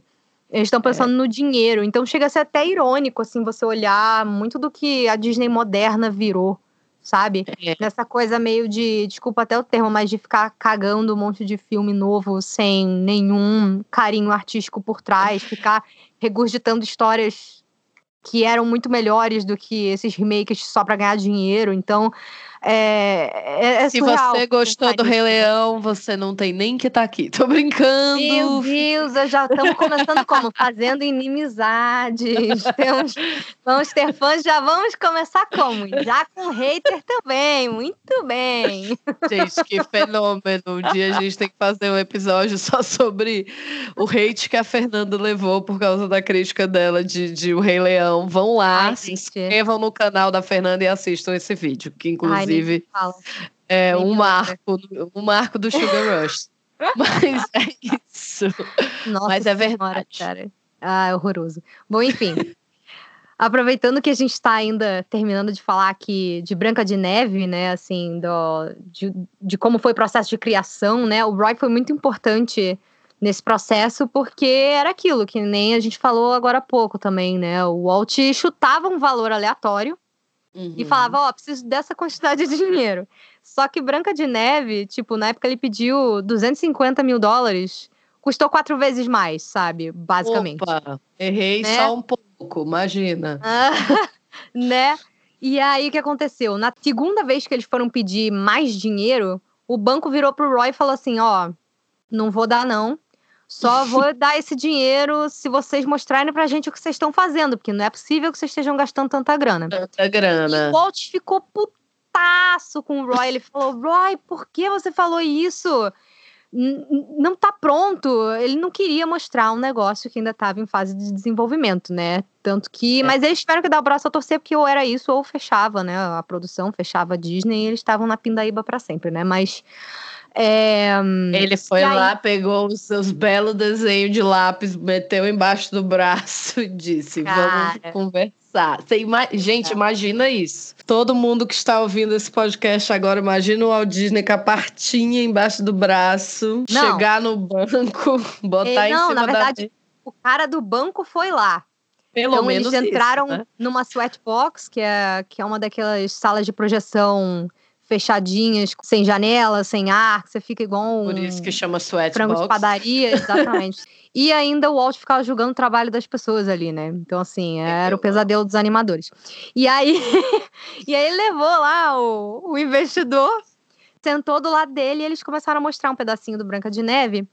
Só que não tinha nada finalizado ainda, mas tinham algumas cenas já no lápis. Uhum. E já aí o cara já percebeu que tinha uma mina de ouro na mão. Mas a, mas a questão é que ele ficou calado o tempo inteiro e o Walt tentando fazer aquela experiência ser o melhor possível. Showman, vender. vamos cantar uma música, vamos Exato. fazer uma dança, vamos fazer Ele ia negócio. explicando, por exemplo, a parte de desenhos que ainda estavam estáticos ali na sequência, que não tinham sido, sido animados ainda, explicando o que ia acontecer, ele cantava trechos das músicas e tal. E aí, quando o filme acabou, o investidor não disse nada e o Walt falou: tá bom, então eu te levo até o carro, né? E aí. Historiadores Disney dizem que deve ter sido a, a, caminhada mais longa mais da longa né? da história. Mas quando o investidor entrou no carro, o Walt Disney já tava tipo, ah, acabou meu sonho. O cara abriu a janela e falou: então, é, esse filme vai dar muito dinheiro, viu? Parabéns. é, vamos enviar o cheque. Foi basicamente isso. o cara do banco já tinha sacado. Aí nessa hora cai o. pausa tudo, cai o óculos Stand Down for What no Walt Disney. e ele fala: Roy, vai buscar o dinheiro. basicamente isso. É tipo isso, porque assim, o primeiro reconhecimento que o cara tá tendo em todo esse processo, né? Assim, Sim. a não ser dos animadores da equipe dele, que, claro, tava muito feliz de estar ali trabalhando, apesar do Walt ser um chefe difícil, a gente sabe disso, mas a maioria da galera que trabalhou com ele, os que, os que ficaram, dizem que são muito agradecidos e que reconhecem o tanto que ele revolucionou e fez a diferença no mercado e na vida deles e tal. Mas imagina, ele que odiava os investidores, os banqueiros e os bancários ter um reconhecimento logo desse cara. Ele deve ter ficado pronto, é isso. Zerei a vida hoje, vamos tomar uma, não, vamos desenhar mais um milhão de frames aqui que eu quero acabar esse filme, que ele era desses, né? Cara, o Wa- o Walt era impressionante, cara. É, animadores também falavam que, tipo, ah, às vezes eles achavam que uma coisa não ficou boa, aí amassavam rascunho, jogavam no lixo, iam embora. O Walt ficava lá até tarde e ele fuçava o É, lixo e- dos animadores. Ele Catava. fuçava o lixo. No dia seguinte, eles chegavam lá na sala de reunião e no quadro lá com que, com que eles estavam fazendo tinha o desenho que foi desamassado, preso lá, escrito, tipo, essa ideia é boa, vamos usar. Tipo assim. É, é, O cara era isso. real apaixonado pelo que ele fazia. Nenhuma ideia é uma ideia ruim, a gente só tem que saber como aproveitar, né? Criatividade funciona, né? Você deixando as pessoas livres para para pensarem e, e desenvolverem as coisas sem pressão. É, e é aquela frase dele, né? Assim, eu podia sonhar o sonho mais incrível de todos. Você pode sonhar o sonho mais incrível de todos, mas você precisa de pessoas, né? Só pessoas vão fazer o teu sonho realidade. Então, invista nas pessoas. E eu acho que ele foi um cara que fez isso muito bem. Muito bem. E aí, na, a história de sucesso dele é totalmente espelho dessa, dessa filosofia, assim, né? Então, ousou muito, apostou alto e teve o retorno que mereceu mesmo, porque Branca de Neve é um filme incrível, um clássico histórico e, e é lindo, é lindo pela arte da animação, é lindo pela história que ele quer contar, né? Então, assim, é muito é muito bonito mesmo a gente chegar até aqui, né? A, a gente Uhum. falando e é, parece que a gente vai caminhando pela história dele. E eu fico imaginando lá esses momentos e tal. Então, ai, gente, muito maravilhoso. Eu fico de coração quentinho, sabendo que tudo deu certo e foi um sucesso no final. Nossa, imagina um mundo sem Branca de Neve, é um negócio meio surreal pra quem, para quem é fã de Disney pensar isso, né? Não é? Mas e então, o que seria, né? O que a gente ia ter se não tivesse Branca de Neve? O gato Félix? É, pois é, o que, que teria acontecido? Será que teríamos uma indústria da animação, tipo, será que seria da forma que é hoje? Não, não dá nem pra, não dá nem para imaginar, sabe? Aproveitando que a gente estava pegando mais a importância da Branca de Neve, né? Vamos falar um pouquinho sobre o filme antes da gente encerrar, né? Eu acho muito sensacional a gente pensar numa coisa que a gente acabou não, não comentando, é porque é tanta coisa para dizer. Uhum. o Oscar, né, Fê? Primeiro filme de animação a vencer um Oscar com seus sete Oscarzinhos. Ah. não, e foi incrível porque ele venceu. Não foi nem numa categoria normal, né? Não. Fizeram uma categoria especial de tipo achievement, né? Isso. De tipo, ah, isso aqui foi um negócio tão revolucionário, tão incrível, que você merece um prêmio por conseguir fazer algo assim. E é muito legal mesmo. Tem esse Oscar normal, né? O Oscar tamanho normal e mini sete Oscarzinhos imitando aí, imitando não, é, é fazendo alusão fazendo aos anões, alusão né? Anões, né? Ai, e essa doido isso esse negócio de você é, ter a coroação desse processo árduo de criação e ao mesmo tempo muito prazeroso e revolucionário, porque eu tenho certeza que ele se divertia com o que ele estava fazendo. Ele não tinha noção uhum. de onde ele ia chegar, mas ele tinha noção do que ele queria fazer, e isso já é muito importante. Então, assim, esse processo, é, ter esses Oscars ali, é, numa época em que a academia era ainda menos diversa, ainda mais fechada, era o início Sim. dos Oscars, né? Pô, que reconhecimento gigantesco. Então, eu acho que Branca de Neve, ela é tão importante quanto o peso desses Oscars, né? Assim, porque ela criou. A gente está falando não da criação de um mercado, mas da criação da história de uma empresa que permeia hoje as nossas vidas, né? A cultura pop Sim. e pra gente que nasceu nos anos 90, todo esse universo que foi criado a partir dali. Então, Branca de Neve significa tudo isso, assim, significa ousadia, significa uhum. revolução, significa storytelling, né? Eu acho que é um filme revolucionário e que não envelheceu mal é isso que eu acho muito impressionante, assim. Ele não é um filme, ai, que pertence ao seu tempo. Ele é um filme que envelheceu super bem, que ainda prende a atenção, ainda funciona e carrega tanta história e tanto significado, né? É muito é muito sensacional a gente ter a oportunidade de, de viver num momento onde existe Branca de Neve para contar a história da Disney, né? Eu acho que é, é por aí para mim, assim. O que que você acha? Eu tenho, eu já tenho um apego emocional bastante grande com Branca de Neve, né? Por causa da, da minha mãe. Uhum. Mas, assim, é, é, é realmente fascinante, porque tem muitas, muitas animações que acabaram ficando meio datadas, justamente porque hoje em dia o ritmo, inclusive, para você contar uma história é bem diferente do que é antigamente. Outro. Mas Branca de Neve. Branca de Neve funciona hoje em dia. Eu, eu tenho revisto os filmes mais antigos da Disney e é impressionante, assim, como Branca de Neve é atemporal. Porque, por exemplo, eu revi alguns que eu falei, nossa, acho que não, não funciona mais. Tipo, para mim não tá funcionando, imagina pra uma criança, uhum, sabe? Uhum. Tipo Alice no País das Maravilhas. Nossa, é. A Disney, a Disney tinha muito isso de, de fazer filmes que eram várias compilações de coisas menores e que viravam uma coisa maior, vários segmentos, várias coisas. Alice é um desses muito episódicos, mas Branca de Neve é impressionante. É, do inicinho, do primeiro acorde até o último, é, é assim é uma puta história que se eles fizessem hoje em dia, ok, ia mudar a tecnologia, mas acho que o storytelling é isso aí mesmo, sabe? Exato. A personagem é envolvente, você tem momentos muito divertidos, você tem momentos absolutamente aterrorizantes, né? A Branca de uhum. Neve tem várias cenas que, que marcaram, né? Como a gente falou no início do, do podcast, é, marcaram muito a gente também pelo medo, né? A cena da floresta, aquela cena da transformação da Rainha Má em bruxa.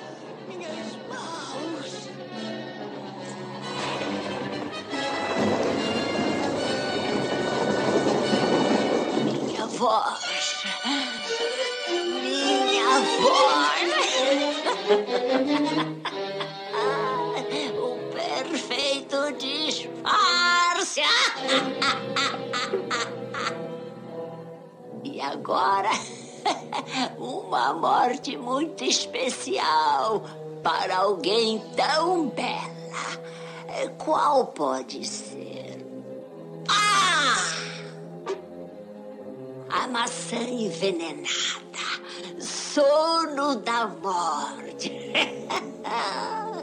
Ao provar a maçã fatal, olhos da vítima se cerram para sempre no sono da morte. Até o momento que ela chega lá na, na janela da casa dos anões e encontra a Branca de Neve, a forma como constroem aquilo, o close na cara do caçador e na cara da É. Branca de Neve, quando ele vai tentar matar ela, tipo, e não consegue, é um negócio tão surreal. Os personagens têm vida mesmo. Tem. E, e foi uma coisa que eles falaram que quando eles viram funcionando, né? O pessoal da Disney viu funcionando na pré-estreia e viu todo mundo emocionado, chorando, sabe? Uhum. É, no final, quando a Branca de Neve tá supostamente morta, né? E te- os anões choram ali. Cara, isso é tão surreal, sabe? E até hoje, assim, eu paro pra ver. Porque eu costumo não ver as coisas muito na ordem, né? A gente vai revendo as coisas conforme eu vou fazendo vídeo, vou ficando com Sim. vontade, com saudade. Mas Branca de Neve eu vi não faz muito tempo e é impressionante a expressividade que os personagens têm, sabe? É, os anões, a, a própria Branca, a bruxa, meu Deus, nossa, a Rainha Má. Assim, Aham. tem mais expressividade do que do que muitas animações que são feitas hoje no computador, que supostamente tem muito mais facilidade por causa da tecnologia para criar coisas diferentes, expressões diferentes. É, eu acho realmente impressionante. É um filme que me deixa arrepiada. Eu acho que Branca de Neve ainda é o, o filme mais incrível que a Disney já fez. Pode até não ser o favorito das Uhum. pessoas. Tipo, não é o meu favorito também, mas é um dois, com certeza.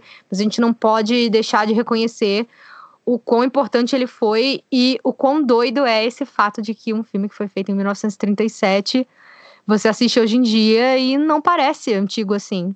Ele Uhum. fala muito bem pra todo mundo ainda. Assim, ok. As pessoas acham que a Branca de Neve é, é bobinha demais e tal, mas é tudo, acho que parte do seu tempo, sabe? Você É, ne- ne- esse aspecto sim. Esse aspecto eu acho que não dá pra você contar uma história em 1937 como você conta. com a Branca de Neve é, empoderada. Funciona assim? É, não funciona assim, porque isso aí pertence ao seu tempo, mas Uhum. em termos de linguagem, ele é um filme totalmente atemporal, assim.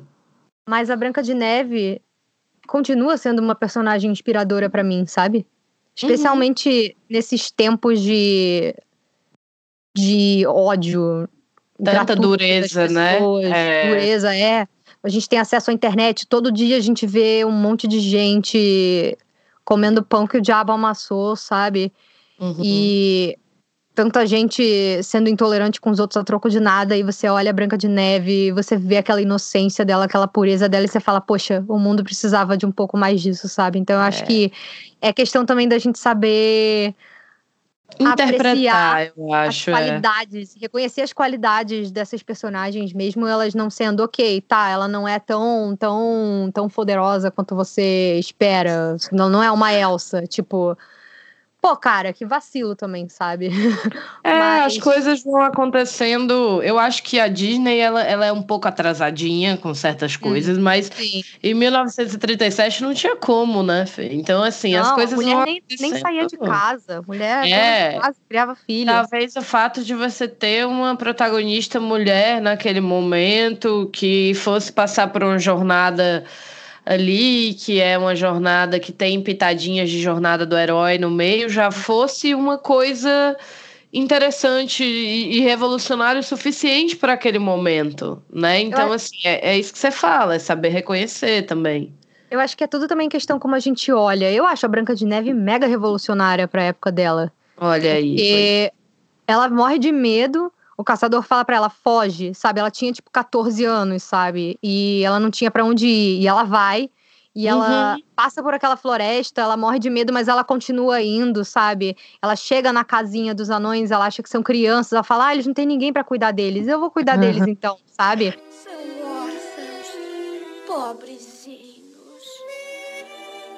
Já sei. Se nós limparmos a casa, talvez eu possa ficar aqui.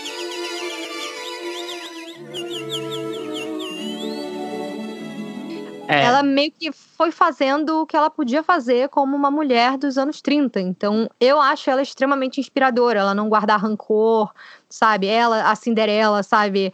É, essas personagens antigas, elas têm sim, elas têm sim o seu valor e elas foram transgressoras pro que elas podiam ser na época, sabe? Sim, eu Então, acho, acho que que. tem que valorizar, sim, as personagens também. Eu vejo muita gente querendo falar mal da Branca de Neve e eu fico, você dobre sua língua pra falar da Branca de Neve. Ninguém toca na minha Branca de Neve. Respeite os Exato, clássicos.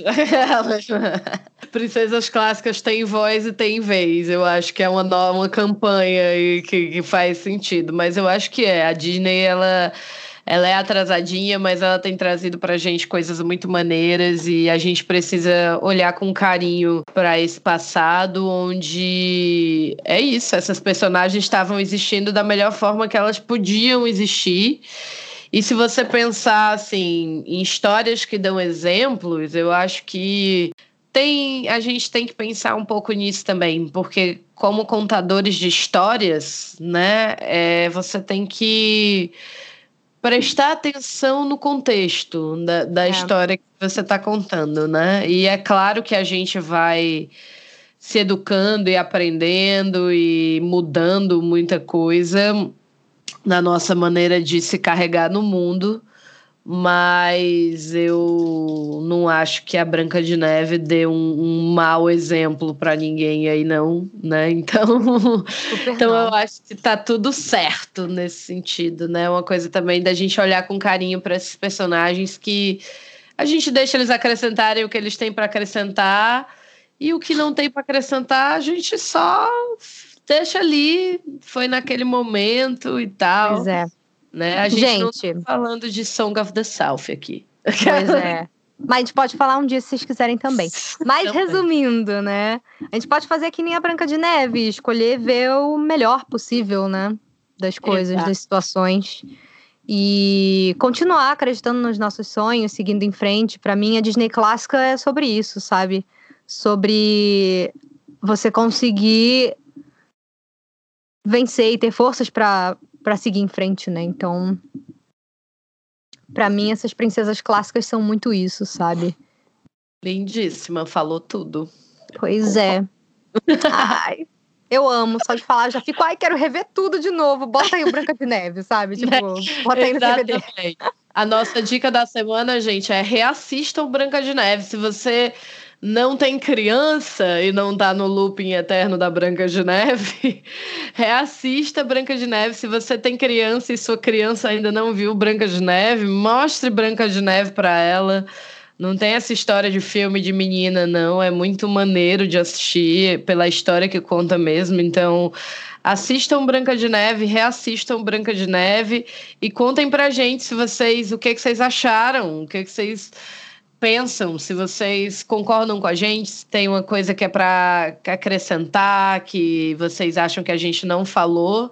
É, e se você não concorda, acha Branca de Neve um filme chatíssimo, conta pra gente também que a gente vai ler e só guardar o seu comentário. Ah, Não, olha, mais sério, é, deixem suas opiniões sinceras pra Sim. gente. Mandem por e-mail, né? Que é o bibdebobdecast.gmail.com. A gente tá no Brasil, então tudo é com um B só, mais fácil pra ninguém se embananar, não é mesmo? É, e, e- e conta pra gente o que, que você acha desse, desse filme, dessa obra-prima aí, das animações. E aproveitem e revejam mesmo, porque continua muito incrível. E tem aquilo que é o melhor de tudo, né? É, é o 2D estilizado lindo que nunca envelhece. Então não é que nem você olhar um. CGI computadorizado que você olha e fala: Hum, isso aqui não tá bonito. Branca de Neve é um desbunde. Eu ainda acho que visualmente é o filme É. mais interessante da Disney. Então, Mas é mesmo. É verdade. Então revejam esse filme, tarefinha da semana. E se vocês quiserem encontrar a gente nas redes sociais, onde é que a gente acha Fernanda? Conta aí pra gente. Sim, vamos fazer nosso, nosso momento biscoito, mas antes disso também eu quero pedir para vocês dizerem pra gente aonde vocês gostariam de encontrar o Bibi de Bob de Cast nas redes sociais, como esse é o nosso primeiro programa, né? Verdade. É, que rede social vocês costumam usar para a gente trazer novidades para vocês dos episódios, para a gente poder trocar uma ideia mais direta também? Conta aí para a gente se vocês preferem Instagram, é, Facebook, Twitter, conta aí para gente. Bom, vocês podem me encontrar na, na internet, no YouTube principalmente. Eu tenho um canal sobre Disney Animações chamado Sugar Rush. Vocês encontram como youtube.com barra Sugar Rush TV. S-U-G-A-R R-U-S-H TV. É isso. Ah, e vocês também conseguem me encontrar nas redes sociais, especialmente no Instagram e no Twitter, que é o que eu uso mais, como arroba. S-C-H-M-O-L-Z. Fala lá comigo que eu vou adorar conhecer vocês. Muito bem. E para encontrar esta aqui que vos fala, você vai lá no Instagram e procura arroba Amiga do Rato. É lá que eu tenho um Instagram onde eu falo sobre Disney e dou dicas mais voltadas para os parques, mas a gente também dá notícias aí de filmes da Disney Company, curiosidades. E querendo conversar comigo, manda um DM lá que a gente bate um papo na hora, precisando de dicas de Disney, chega junto, que nós estamos aqui para isso mesmo mesmo. Então é isso, eu espero que vocês tenham gostado desse primeiro episódio do Bibiri Bob Cast, primeiro de muitos. Eu e Fê estamos muito felizes de estarmos aqui e a gente se vê nos próximos. Um beijo e é isso, a gente se vê. Bibi de Bob de Boo! Goodness me, it's getting late. Hurry up, dear, the ball can't wait. Have a good Now off you go, you're on your way.